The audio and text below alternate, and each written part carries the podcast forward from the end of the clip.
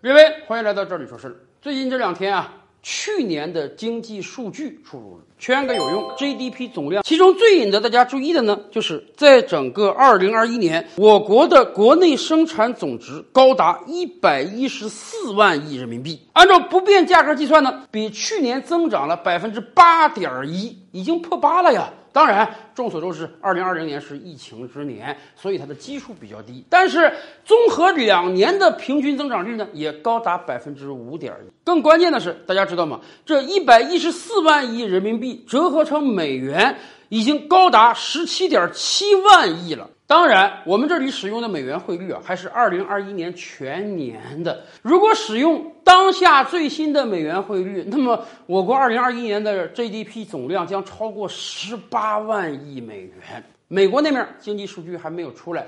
但是根据各方推测啊，美国二零二一年的全年 GDP 也会多多少少有个升幅，总量大概在二十二万亿美元到二十三万亿美元左右。也就是说，很有可能二零二一年我国 GDP 已经占到了美国的八成以上，这是过去一百多年以来所没有出现过的情况。终于有一个国家的 GDP 总量已经占到了美国的八成。当然，我们还在加速度的往前推，很有可能未来五年之内，我们再看这个数字的话呀，我国的 GDP 总量将彻底超越美国。而且在过去一年，如果按美元指数来看的话，我国 GDP 这个上涨速度实在是夸张，夸张到什么状态呢？二零二零年我国的 GDP 按平均汇率算啊。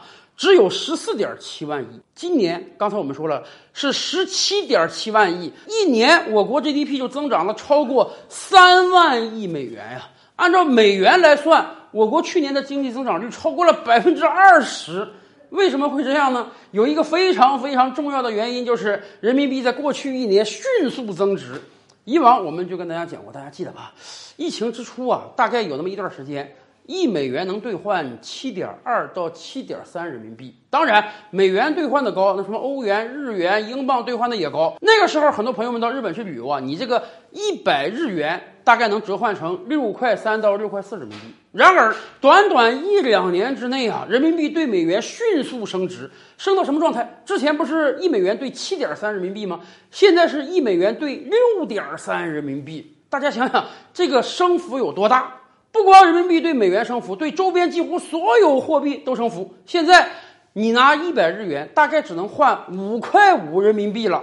所以很多热爱旅游的朋友们都在摩拳擦掌啊，说什么时候等这个全球疫情消散了，我们得赶快到海外买买买啊！花同样的钱，等于可以多买百分之二十的货品呀。而且不光我们 GDP 总量在攀升，我们的人均 GDP 上升也非常非常快。大概在去年还是前年吧，我们的人均 GDP 恐怕刚刚突破一万美元。那个时候我们都说，哎呀，可算上了一个大台阶。可是大家知道吗？按照去年的全年平均汇率折算啊，二零二一年我国的人均 GDP 已经高达一万两千五百美元以上了，这更是一个历史性的指标。为什么？我们等于一下子冲了两个记录。第一个记录是我国现在人均 GDP 啊，已经高于全球人均 GDP 一大截了。但是，当然，以前的节目我们分析过，由于我国体量太大，所以我们想把全球人均 GDP 拉很远，那需要很长的时间。为什么？全球拢共不到七十亿人，我们占五分之一呀。我们自己这个量就占了很大一部分，但是以往我们就跟大家分析过，虽然我们的人均 GDP 只是刚刚高于全球平均水平，但是平均数是最骗人的，中位数才最准呢。今天全球七十亿人口啊。大概只有那么十几亿的发达国家人口，比如说美日西欧这些，加上一些产油的小国，哎，他们的人均 GDP 呢比我国高。接下来就是我国这十四亿人口，抛掉这二十多亿，全球剩下四十多亿人，那个人均 GDP 都是比我国低的多得多的。而且我们还突破了一个指标，什么呢？高收入指标。根据联合国的相关规定啊，一个国家的人均 GDP 如果超过一万两千美元的话，那么这个国家就可以被定义为高收入群体。经过了二零二一年，我国的人均 GDP 已经达到一万两千五百美元了，我国正式跨入到了高收入国家这个行列之中。为什么说这个指标也非常非常重要呢？大家知道吧？早些年间啊，当我国 GDP 不断涌迈高峰的时候啊，社会上流传一种说法，说别看你现在发展的很快，那是因为你底子薄啊。你想倒退几十年，你那个人均 GDP 大概是人家百分之一，人家动辄 GDP 一两万美元的时候，你那个 GDP 才几百美元啊。因为你的劣势太大了，所以呢，你只要稍稍使点劲儿，你就能迅速追上来。但是你这个追击啊，它是有限制的，有天花板的啊，有一个天花板就叫做中等收入陷阱，什么意思？哎，有很多经济学家就站出来说，当一个国家人均 GDP 只有几百美元的时候呢，啊，你可能很迅速的能冲到几千美元。但是你从几千美元想卖上一万美元、一万五千美元，那是很难的，因为从低收入到中等收入相对而言比较容易啊，谁稍微搭把手你就起来了。可是从中等收入卖到高等收入，那是很难的，因为发达国家俱乐部的成员从来就不是很多的。二战结束以来几十年，真正也就是一个国家——韩国被称为从不发达国家进入到了发达国家行列，而其他大量的国家，南美有很多，非洲有很多，东南亚有很多，这些国家呢，在从低收入迈入到中等收入的时候，发展非常迅速。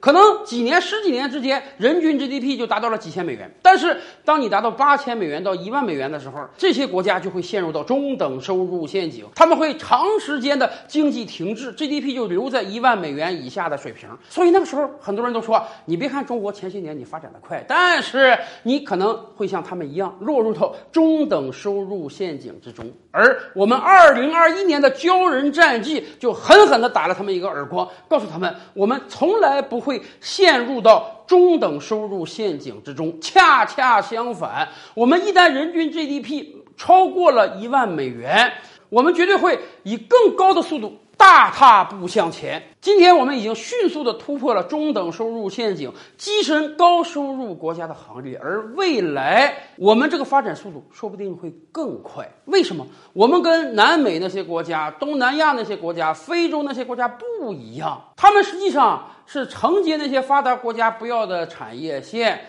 作为人家的二等公民来发展经济的。而我们可是拥有着全产业链条的，我们是有着基建狂魔和世界。工厂称号的，尤其是在这两年的疫情之年，中国工厂焕发出了巨大的生产力。我们在外贸方面屡创新高啊！倒退十几二十年，我们可能出口的大量的是纺织品，我们可能要用八亿件衬衫换人家一架飞机。而这些年来，大家看看我们在出口什么产品？我们出口各种各样的机械设备，我们出口高铁，我们出口基建，我们出口电子产品，甚至就在二零二一年啊，我国整车出口量都超过了两百万辆。纵观全球，出口量超过两百万辆的汽车强国，那也没几个啊。我们去年出口汽车量比韩国都要高啊。在这样一个状态下，我们的经济发展怎么不会迅猛？哎。前些日子，有日本经济学家就说，虽然表面上看啊，韩国的人均 GDP 呢大概是三万二三美元，日本呢是四万美元，韩国大概只占日本的百分之八十，但是根据他们推测，五年之内，韩国的人均 GDP 就将超过日本。其实百分之二十的差距不是很大，很容易超过的。大家可以设想一下，五年之内，当我们的 GDP 总量超过美国之后。那么，我们的人均 GDP 迅速的拉到一万五千美元、一万八千美元，甚至超过两万美元，那都是完全有可能的。曾几何时，有人做出定论啊，说我国 GDP 总量超日本那是不可能的事儿，天方夜谭。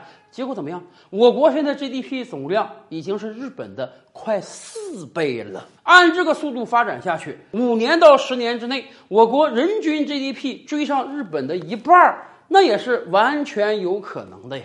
甚至，如果日本再这么停滞下去啊，彻底超过它，也不是没可能啊。